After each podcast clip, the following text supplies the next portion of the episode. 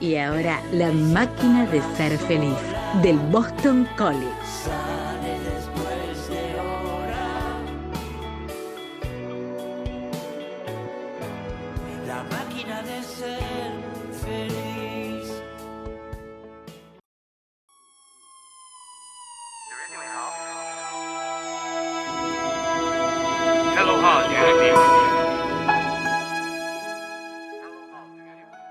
Hola, soy Manuel Gómez y bienvenidos a La Máquina de Ser Feliz. Hola Gómez, ¿cómo estás? Yo soy Aileen Flynn y escúchame, me enteré que tenemos varias sorpresas hoy, ¿no? Obviamente, hoy es un capítulo con muchas sorpresas y como todas las secciones están teniendo invitados, dijimos, ¿por qué la conducción no? Así que hoy le damos la bienvenida al primer invitado de la conducción, Lucas Altave. Hola, ¿cómo va? Me encanta ser el primer invitado acá, la verdad que está buenísimo. Y bueno, hoy, después de varios episodios sin tener esta sección, vamos a tener Me comí la peli. Pero esta vez, a diferencia del anterior, va a ser una película realmente. Me comí la peli, un lugar donde empacharse de opiniones tiene su privilegio. Buenas, acá estamos en un nuevo capítulo de Me comí la peli. Estamos con Vito y Lala, yo soy Lucas.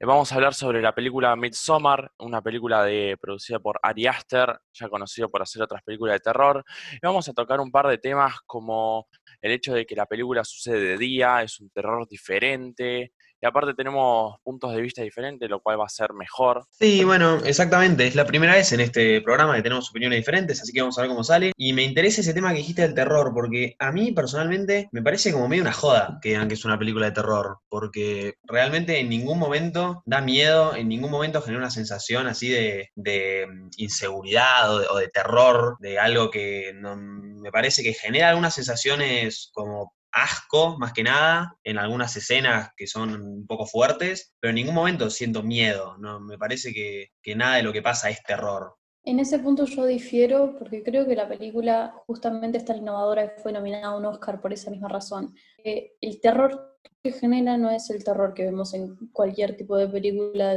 la noche, de la oscuridad, de que algo nos ataque, sino que tenemos rechazo hacia la película. La película todo el tiempo genera situaciones que producen un tipo de terror en el que nos, nos sentimos de alguna manera con asco, como dijo Vittorio, eh, como con rechazo a este tipo de situaciones, cosas que no vemos todos los días, cosas extrañas. Y yo creo que por eso es muy destacada la película, porque innova todo un tipo de terror que no se había visto nunca antes. Totalmente, yo estoy de acuerdo un poco con Lala, esto de que aparte uno cuando ve la película como que se siente por ahí un poco incómodo por los rituales que tienen dentro de la comunidad, pero también estoy de acuerdo con Vito que es un terror diferente por ahí, eh, entiendo que no lo considere terror directamente porque como dijo, genera asco por ahí, no la sensación que genera una película de terror usualmente. Eh, sí, bueno, yo, como dije antes, la verdad que no, no me parece que, que dé miedo en ningún momento. Y estas cosas también, otra, otra crítica que le hago a la película, son estas cosas que, que mencionás, Lala o Lucas, los rituales, las cosas que, que generan eh, esas sensaciones. Me parece que también muchas veces se introducen de la nada, sin ninguna explicación, sin ningún sentido, con la única explicación de, no, bueno, estamos en una comunidad que hace cosas raras. Y mm, me parece que muchas de las cosas, además que se introducen, después no se usan eh, con el pasar de la película. Entonces creo que se pierde todo el sentido. Me parece que eh, la historia no, no termina de, de entretener ni de generar nada porque nada de lo que aparece está ahí por algo, está simplemente por estar. Ahí yo difiero completamente. Todo lo que pasa en la película está planeado. El tema con la película de Midsommar es que es una película que uno tiene que ver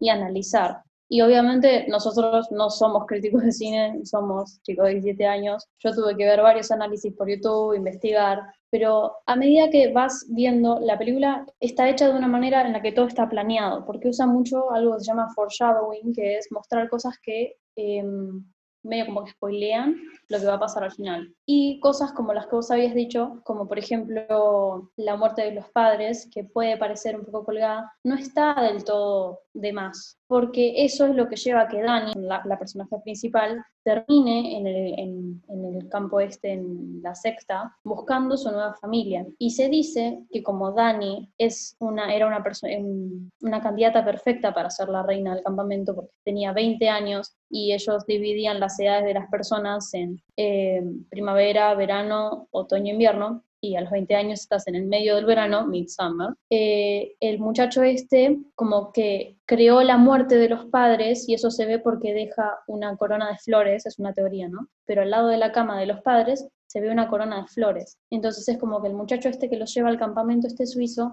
mata a los padres para que esta chica Dani pueda terminar yendo al campamento y se haga su reina. Y a lo largo de toda la película se ven un montón de símbolos y cosas que muestran lo que va a ir pasando, como por ejemplo al principio de la película cuando ella está llorando por la muerte de sus padres, se ve un cuadro de un oso y una, y una reina, una nena chiquitita. Y al final, ¿qué pasa? El novio está encerrado en el cuerpo de un oso, pero no se fue, o sea, si no la vieron la película esto va a ser mucho spoiler, pero... eh, y ella está en la posición esta de reina. O por ejemplo las runas. Cada persona tiene una runa asignada. Dani tiene la runa de la R, que es un símbolo de viaje y es como que muestra llegar a términos con el fin de su relación, el fin de la muerte, el fin de su familia y volver a reencarnar. Que eso también se muestra en la otra runa que tiene Dani, que es como un símbolo de reloj de arena, en el que muestra el día, el despertar, refiriéndose a est- este concepto de día que tiene la película, y el renacer que hace Dani es como que se forma parte de la comunidad, vuelve a encontrar su familia, vuelve a nacer. Por eso después el chico este que la dibuja cuando es su cumpleaños, la vuelve a dibujar cuando es reina, porque es como que vuelve a nacer en esta comunidad. Y Christian tiene un símbolo para arriba que simboliza que es hombre,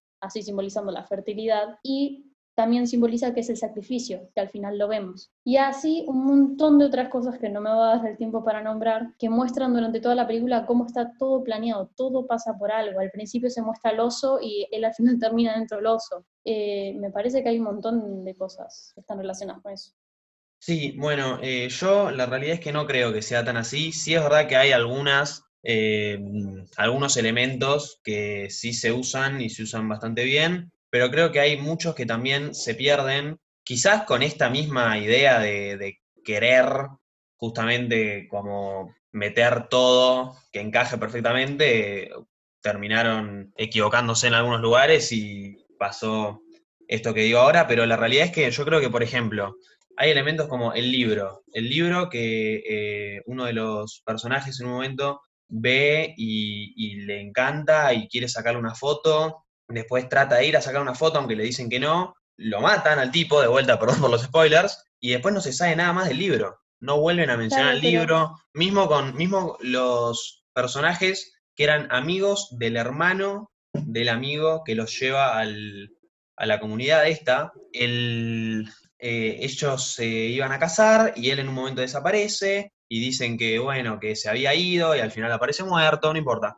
Cuestión, ella aparece diciendo, ¿dónde está? ¿Dónde está? Se fue sin mí, se fue sin mí, después no vuelve a aparecer, no se vuelve a saber nada de esta, de esta chica.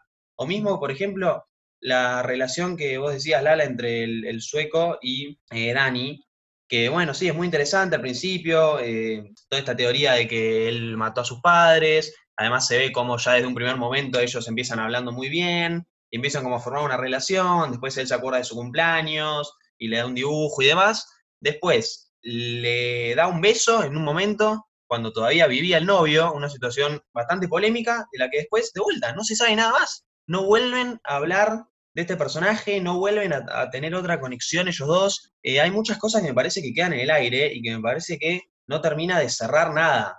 Entiendo lo que decís, pero justamente por eso me parece importante analizar la película después de verla. Porque lo que pasa, primero con lo que dijiste del libro, lo que, lo que pasó con el libro, un símbolo a que la curiosidad del chabón este que quiere ir a ver el libro y poder, y poder sacarle fotos, lo termina matando por su, sus ganas de entregarse a la cultura sueca. Y la muerte de este hombre y de, los, de la pareja esta que se iba a casar simboliza toda esta crítica que quieren formar a lo largo de la película al Suiza, que es una sociedad completamente racista y xenofóbica. Termina eligiendo, es como muy curioso que la elijan a Dani, rubiados claros, para ser la reina y maten a todos los que no cumplían con ese perfil, a todos los extranjeros al lugar.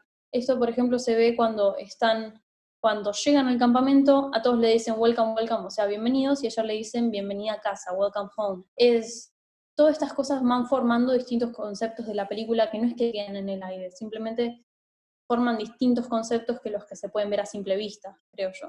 Bueno, sí, bueno, eh, no estamos de acuerdo, pero no importa. Otra cosa también que me parece que, que no está bueno es que dentro de la comunidad, que me parece buen trabajo de, que hace la película, es crear una comunidad con muchas cosas eh, a, a veces bien puestas y bueno, hay un ambiente también muy bien logrado, pero con algunas inconsistencias y contradicciones, como por ejemplo, en un momento uno de los personajes pregunta, ¿cuál es eh, el arreglo en la comunidad con el incesto? Y le contestan, eh, no, el tabú del incesto se respeta y en algunos casos pueden eh, juntarse algunos primos, pero más que eso no. Y después otro personaje vuelve a, a hacer una pregunta y le contestan, esta persona que consideramos sabia, que escribe el libro justo este del que estaba hablando antes, es un producto del incesto, justamente. Se contradice algunas cosas directamente, que nada, me parece que también es, son fallas que tiene plot holes, por así decirlo. O sea, yo no considero que sea así porque justamente este producto del incesto es una excepción. Y en esa conversación lo que se destaca es que dice que traen gente de afuera para poder eh, criar gente, porque se ve que son todos, todos están relacionados por sangre, entonces traen gente de afuera para poder concebir, que es lo que pasa con el chico este que hacen que con- conciba con la, con la pelirroja. Eh, eso construye a llevar a esta, este concepto de traer extranjeros de afuera para que conciban. Y nada más. Después, Es verdad que ese elemento particular se usa bien, que dice que traen gente afuera y después lo, lo obligan al tipo este a, a copular con la colorada, pero este, esto otro que te digo se contradice, porque le dicen específicamente no, no respetamos eh, al incesto, lo, lo tenemos como un tabú, y después lo tienen como algo sagrado. Sí, obviamente. Yo creo que los temas principales de esa película que podemos mencionar así rápidos para recapitular son que ella intenta encontrar, o sea, ella encuentra una nueva familia en esta sociedad, eh, la pérdida de sus padres y su novio, el fin de esta relación que está muy influenciado porque el director justamente estaba pasando por el fin de una relación personal y todo el tiempo intenta, aunque parezca algo tonto, lo que intenta es mostrar que ella está en una relación tóxica y la termina, va buscando el fin de esta relación. Y bueno, lo que habíamos hablado de la sensación extraña del terror, el concepto de día y de verano, que es muy importante, y la crítica al racismo suizo. Yo creo que esos son los principales temas que podríamos destacar de la película. Totalmente de acuerdo con Lara, esos temas son muy importantes y aparte esto de la relación que yo estuve leyendo, que el, que el director se enfoca mucho en esto de la ruptura de la relación, como dijiste que él estaba pasando por un momento así, y es un tema muy importante, cómo la relación se va quebrando cada vez más. Sí, bueno, eso creo que es además eh, de las pocas cosas que rescato que sí me gustaron de la película, que es ese final donde ella sonríe, demostrando como que, que está más tranquila, habiendo podido escapar, por ponerlo de alguna manera, de, esa relación y habiendo encontrado esta nueva familia de la, que, de la que tanto hablaron. Pero bueno, podríamos quedarnos hablando media hora más sobre esta película, porque la verdad que tiene muchas cosas para abarcar en un análisis, pero esto va a ser todo por hoy. Muy lindo, la verdad, yo creo que estuvo bueno tener opiniones divididas por una vez y vamos a volver a la conducción.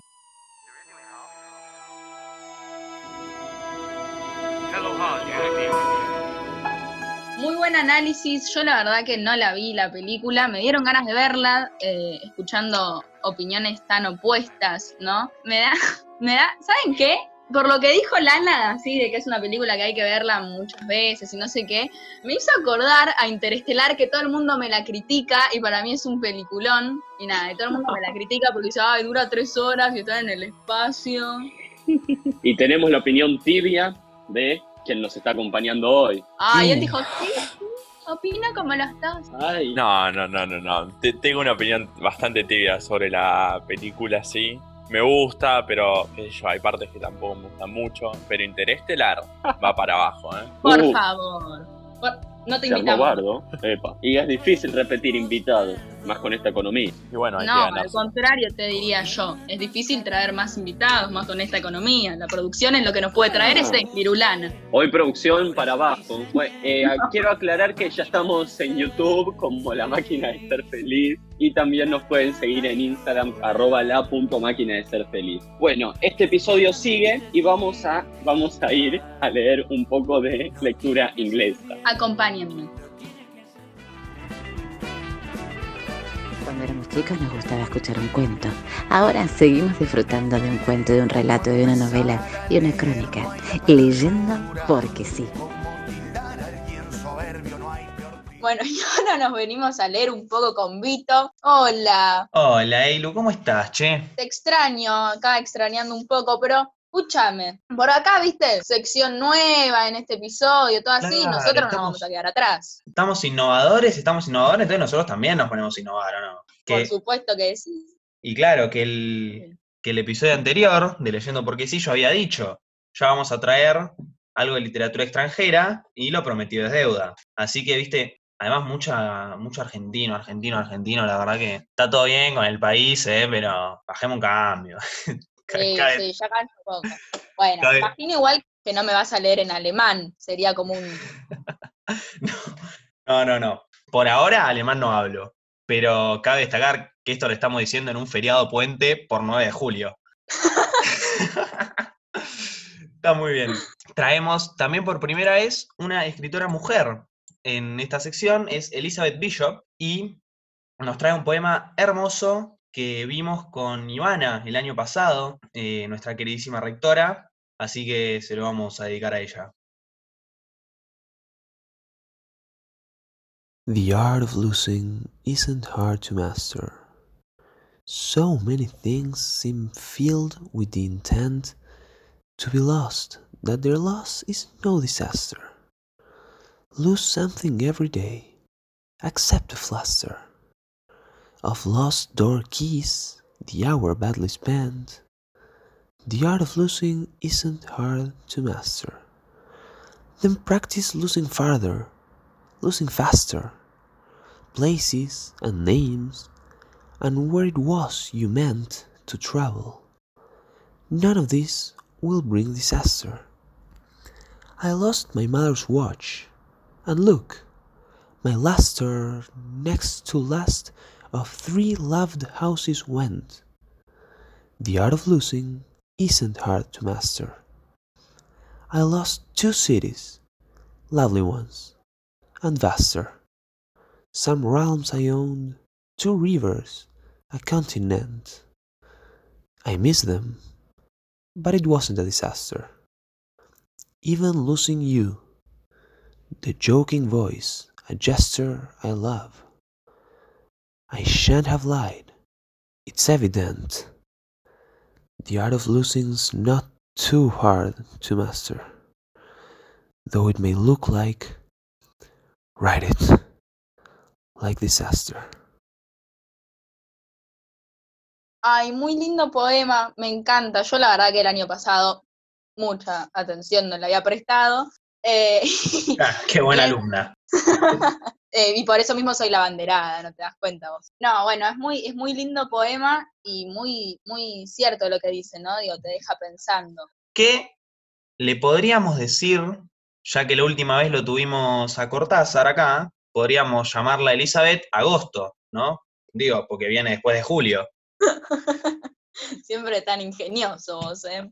Esos me los, me los guardo para la otra sección mejor, para la de humor. Vamos a ponernos un poquito más serios y eh, a mí lo que me encanta de este poema es que mm, tiene esta manera que mm, deja uno pensando que la o el que habla puede ser toda una misma persona o pueden ser muchas personas diferentes, como cuando habla de perdí un reloj, perdí una casa, eh, puede ser alguien que perdió un reloj, alguien que se mudó, perdí una ciudad, dice, perdí ríos, mismo, algo que se fue a vivir a otro lado, o mm, una misma persona que cuenta diferentes cosas que perdió a lo largo de su vida, porque hay muchas diferentes maneras de perder, pero también puede ser todos narradores diferentes, como por ejemplo una persona eh, adicta al juego, entonces pierde la casa, pierde el reloj, pierde esas cosas. Puede ser después una especie de emperador, cuando dice perdí un reino, perdí un continente, como una versatilidad muy interesante. Y yo lo que, lo había pensado por el lado de que, de que, bueno, como bien dice el poema, que si bien a todos nos cuesta perder, una realidad que es un poco inevitable, eh, poder transformarla, ¿no? Digo, yo creo que al final el arte de perder eh, es el poder seguir adelante, cada vez va doliendo un poquito menos y es eso. Sí, sí, eh, es cierto esto de como, bueno, enfrentar un poco la pérdida y, y también el final, este poema es muy interesante, nombra de repente una persona o, un alien, cuando nombra este alien se nota como la narración quiebra, como venía diciendo, no es difícil eh, perder, uno puede perder y se acostumbra, no es ningún desastre, de repente cuando aparece este alien, se nota como se le podría quebrar un poco la voz y finalmente dice, no es tan difícil perder. Como que se nota que, que esto fue mucho más difícil que perder todo lo demás. Cierra con esto que dice, podría parecer, y se dice a sí misma cuando escribe, escribilo. Como que le cuesta inclusive terminar con esto, porque se nota que, que la pérdida de un alguien le trae mucha angustia. Y dice, podría parecer, escribilo como un desastre. Y se nota esto mismo, que uno puede perder muchas cosas, objetos, cosas materiales o, o cosas metafóricas inclusive, como que yo, se me ocurre ahora perder una discusión, muchos tipos Sí, de pérdida posibles, pero siempre cuando es alguien el que se pierde es mucho más doloroso. Compartís mucho más con alguien que con un simple DNI, como yo, que he perdido tantos. Sí, sí, bueno, yo, si hablamos de pérdida, volviendo al sentido metafórico de la palabra, yo creo que lo que más pierdo sería la dignidad, pero creo que a todos o a casi todos nos pasa esto mismo que vos decís, que uno pierde a alguien y, y se van esos recuerdos, que quedan los recuerdos, pero justamente uno pierde toda- todas esas experiencias y todo, em, todas esas costumbres que tiene uno con otro, que de hecho acá nombra, dice tu voz, tus gestos, y bueno, eso es lo que aparentemente más le duele a la escritora y, creo que todos podemos identificarnos con esto mismo. Con esto creo que cerramos. Eh, me voy, Eilu, te dejo a vos el programa en tus manos, que vuelva Gómez y sigan, ¿les parece? Me parece muy bien. Nos lo dejás en buenas manos, quédate tranquilo. Te quiero. No haces dudar.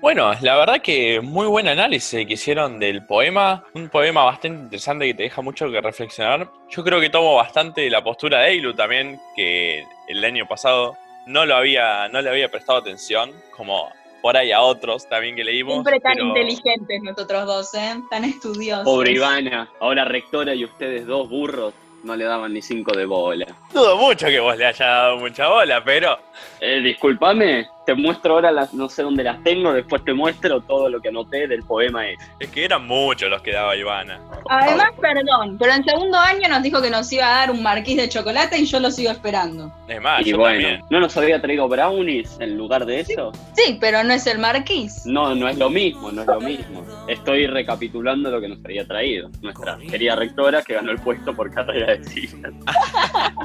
no, es un chiste.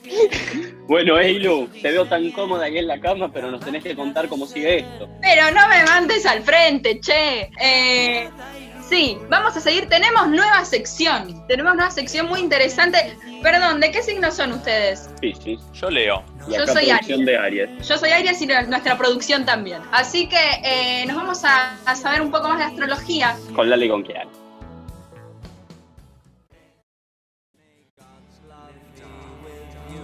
Porque a todos nos da curiosidad, porque siempre está bueno ir más allá. Animate y escucha Brujillizas. This is ground control to Major Tom. Bueno, bienvenidos a la primera sección de Brujillistas. Nos pueden conocer antes como El Rincón del Vago, pero hoy vamos a estar inaugurando una sección puramente de astrología. Yo soy Aranza y estoy acá con Kiara y con Anabela. Hola. Y en la sección de hoy vamos a estar analizando la carta natal de la profesora Anabela. ¿Qué es la carta natal? Es lo que estábamos explicando recién. Es básicamente la posición de los planetas el día que uno nació. Los planetas pueden encontrarse en 12 signos y en 12 casas, porque así se divide astrológicamente el- las posiciones de los planetas. Entonces, en la posición en la que están sus planetas, el signo en la casa, influye en la personalidad. Primero vamos a empezar con tu sol, que es el que te da tu signo solar y representa tu identidad básica, tu voluntad y tus propósitos en la vida. Sol está en el signo cáncer, el cual es un signo de agua, por lo que te inclina a la sensibilidad. Por ende, tendes a guiarte por tus sentimientos la mayoría de las veces y puede significar que sos empática y te agrada el contacto emocional. También que sos introvertida, tranquila y evitas los conflictos. Quizás tu pasado es importante para vos y te es fácil sumirte en la depresión. Eh, también está en casa, la que también es una casa de agua, lo que te brinda sensibilidad y ternura. Posees una tendencia a atender a las personas y puede ser que tengas sensaciones de encarcelamiento o hayas tenido problemas de salud. Bueno, bueno, encarcelamiento en este momento estamos todos iguales, pero bastante, bastante bien, ¿eh? Lo único que creo que no es lo de la depresión, pero la verdad es que no, por ahí no soy objetiva para decirlo. Sí, eso capaz se debe a la luna, que es lo que voy a explicar ahora. La luna es todo lo que sentimos nosotros profundamente y lo que somos como en nuestro interior. El sol es lo que uno conoce cuando, ponele, tus amigos conocen tu sol, pero tu familia conoce tu luna. Es lo que sos en realmente profundidad. Y vos tenés luna también en cáncer, que es la mejor luna porque cáncer está en domicilio. Cada, signo tiene domicilio en distintos planetas. Entonces cáncer es el mejor que se desenvuelve con sus emociones y esto significa que puede ser una persona emocional, que se, todo el tiempo se intenta refugiar en lo conocido y lo seguro, porque cáncer al ser una persona de familia, de hogar, eh, intenta buscar todo el tiempo seguridad, protección. Esto puede significar que hayas tenido una buena relación con tu mamá o con tu familia en sí y que le das importancia a, a tu familia y a poder construir un hogar. Después, también puede significar que sos muy afectiva, que estás muy en conexión con tus emociones, em, que tenés mucha, mucha afección a los recuerdos, es como que eh, puedes ser un poco melancólica a- de, de ratos porque los recuerdos forman una parte muy importante de tu vida. Y eh, eh, a veces puede costar dejar ir o romper lazos familiares o a olvidar viejos amores, cosas así. Y la luna, al estar en casa 12, que es la casa de agua de Pisces, como había dicho Kiara, es, eh, bueno, nosotras averiguamos y dice que una luna en casa 12 puede ser, eh, puede dar impulsos a tener como secretos o una vida secreta. Pero eso ya es como medio subjetivo. No, no, no estoy muy buena guardando, teniendo secretos. Guardando sí, pero yo no suelo tener secretos, no. Y después, Siempre alguien lo tiene que saber. y después también significa que sos una persona muy romántica. Eso sería la luna. Ay, sí. Sí. Bueno, después tenemos a, a Mercurio, que es el planeta de la inteligencia y la comunicación. Y en tu carta realiza el tránsito por Géminis. Y Mercurio en Géminis te lleva a ser flexible a nivel mental, tenés percepciones muy racionales y objetivas, ya que Mercurio está en domicilio. Y Mercurio en Géminis también es un indicador de inteligencia, rapidez mental y fluidez cognitiva, por lo que te destacás académicamente. Podés tener muchos pasatiempos y tener la necesidad de comunicarte con tus hermanos o primos o tu familia en general. También eh, te aporta la naturaleza de enseñar, que es por eso que se ahora- sabemos. eh, también tenés Mercurio en casa 11, lo que te brinda una mente abierta a nuevas experiencias. Eh, esto te da menos prejuicios y más objetividad. Sos imparcial, original, ideal, flexible, tenés objetivos humanitarios y te gusta trabajar en equipo. Bueno, Me siento, chicas, digo, pum para arriba con todo lo que me están contando, ¿eh? ¡La rompo! Una linda carta tenés, la verdad que sí. sí, la verdad que Hermosa, sí. chica. Muchos planetas en, en domicilio, eso habla muy bien. Eh, bueno, ahora pasamos con el Venus. El Venus es básicamente cómo uno se desarrolla románticamente, eso representa el planeta. Y en este aspecto tenés Venus en Leo. Leo es un planeta de fuego, entonces puede hablar como de intensidad o, o pasión en alguna manera. Y a las personas que tienen Venus en Leo usualmente les gusta ser apreciados por su pareja, eh, buscan en sus relaciones ser aceptados, eh, capaz las críticas pueden ser tomadas a la defensiva muchas veces, eh, pero son personas muy expresivas y afectuosas porque Leo es, una es un signo que todo el tiempo va para afuera, es como le gusta demostrar. Bueno, también habla de una persona muy simpática y muy aficionada a los niños. Después, Venus está en casa 1, que casa 1 también es una casa de fuego. Entonces, eso también suma con todo esto de tener una personalidad magnética, eh, habla de una persona amable e encantadora. Las personas con Venus en casa 1 es como que atraen todo lo que necesitan en la vida con esta personalidad de la que hablamos y tienen muy buen humor, pero suelen ser un poco impulsivos en el terreno amoroso. Hablábamos de que en la casa 1, al ser una casa de fuego y encima ser la casa de fuego de Aries, que es el signo más impulsivo de todo el zodiaco, hablamos de que en el terreno amoroso, eh, una persona con casa 1, con Venus en casa 1, puede ser muy impulsivo. Total. Bueno, Soy de buscar, siempre fui a buscar en Sí. el amor, chicas, así, qué sé yo. Pero ya vemos que es la personalidad, todo tiene un porqué. Sí, sí a veces esto es muy específico que, que da miedo a veces. Y a veces le pifia, Ah, sí. pero, pero bueno. Pero muy poquito por ahora lo que me vienen contando, ¿eh? después tenemos a Marte, que representa la capacidad de decisión y la energía que empleas en las acciones. También se asocia a la agresividad y a la sexualidad. Eh, tu Marte está en Leo, por lo que sos una persona de gran voluntad e iniciativa, competitiva y con cualidades de líder. Aprecias mucho ser reconocida y valorada, te gusta impresionar a los demás. Esto significa que sos pasional, cálida, perseverante, afectuosa, un poco tímida, con sentido del humor y tenés impulsos fuertes, como ha dicho Lala. Eh, puede ser que no te gusten las personas desleales o de mente estrecha y te atrae mucho la diversión y romance en una relación. Y después tenés tu Marte en casa 1, que te brinda energía y estás siempre dispuesta a la acción. Y sos ambiciosa, directa, sincera y te gusta incluir nuevos emprendimientos. Ahora pasamos con el ascendente en cáncer. Yo personalmente también tengo ascendente en cáncer y cada vez que leo las cosas que significa siempre digo que no, pero porque soy una negadora eh, infinita. Pero a las personas con ascendente en cáncer hablan de personas que piensan y después sienten. O sea, es como que piensan demasiado sus emociones, las analizan muy profundamente. Y mm, su vida funciona desde la memoria, desde los recuerdos. Eh, a mí personalmente eso no me afecta porque tengo una memoria de Dory, el pez, pero Yo también, Pero- ¿eh? Sí.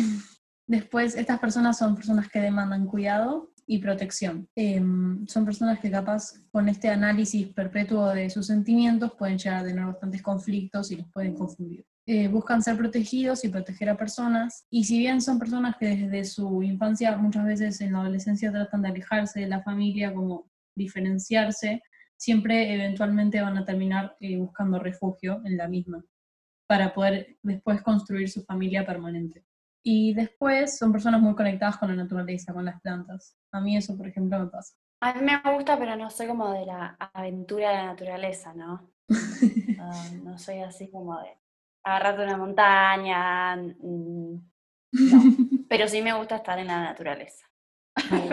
Bueno, esos son todos los planetas personales y el ascendente. Después la carta astral tiene muchísimos otros, tiene todos los otros planetas, pero son planetas más globales, que capaz es un poco más difícil analizar y sentirse identificado. Por eso decidimos en este primer segmento analizar planetas personales, que es lo que más puede hacer que uno se sienta identificado. Así que nada, ¿qué, qué, qué pensás, Anabela, de este análisis? ¿Le pegamos o la pifiamos? Mira, ay, me tendría que haber ido anotando algunas cositas, pero mm, em, real, la verdad, estoy impresionada, porque yo no creo así como mucho en todo esto, pero dije, bueno, cuando Vito me dijo, che, ¿te podemos invitar? Sí, sí, dale, para justamente hacerlo alguna vez en mi vida, y quedé como en shock. Quedé eh, en shock porque la verdad tiene muchas cosas que son reales y quedé como realmente muy contenta con todo lo que, lo que es mi personalidad, o sea, me di cuenta que soy re cool.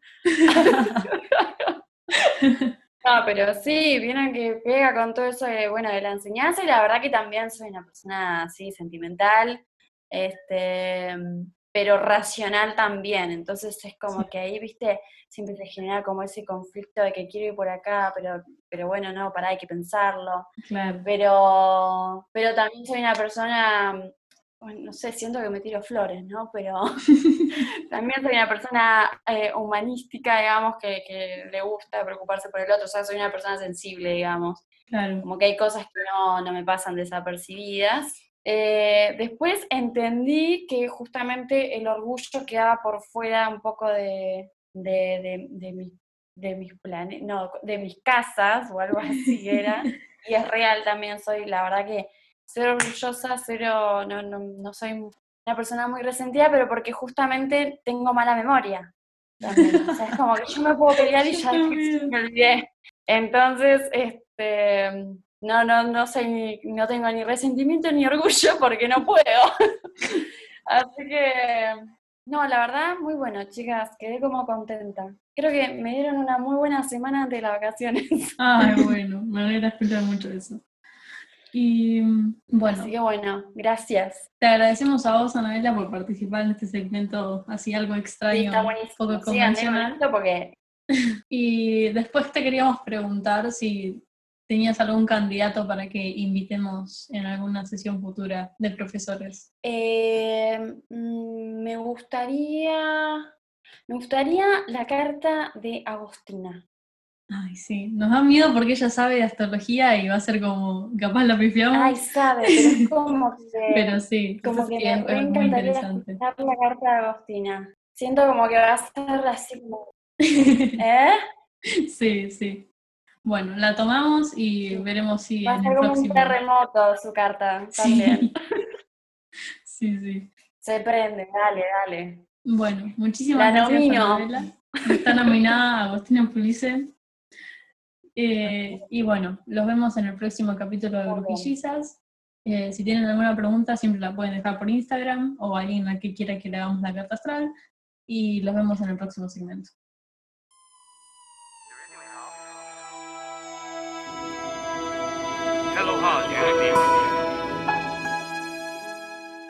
Interesantísima esta nueva sección de astrología con, como dije antes, Kiara Lala y con una invitada como lo es Anabela. Absolutamente. ¿Sabés qué? Yo me acuerdo algo con Anabela que claramente ustedes lo recordarán porque Por nos reímos mucho de eso. Exacto. Eh, una vez yo le había entregado un trabajo a Anabela y ella me lo quiso devolver.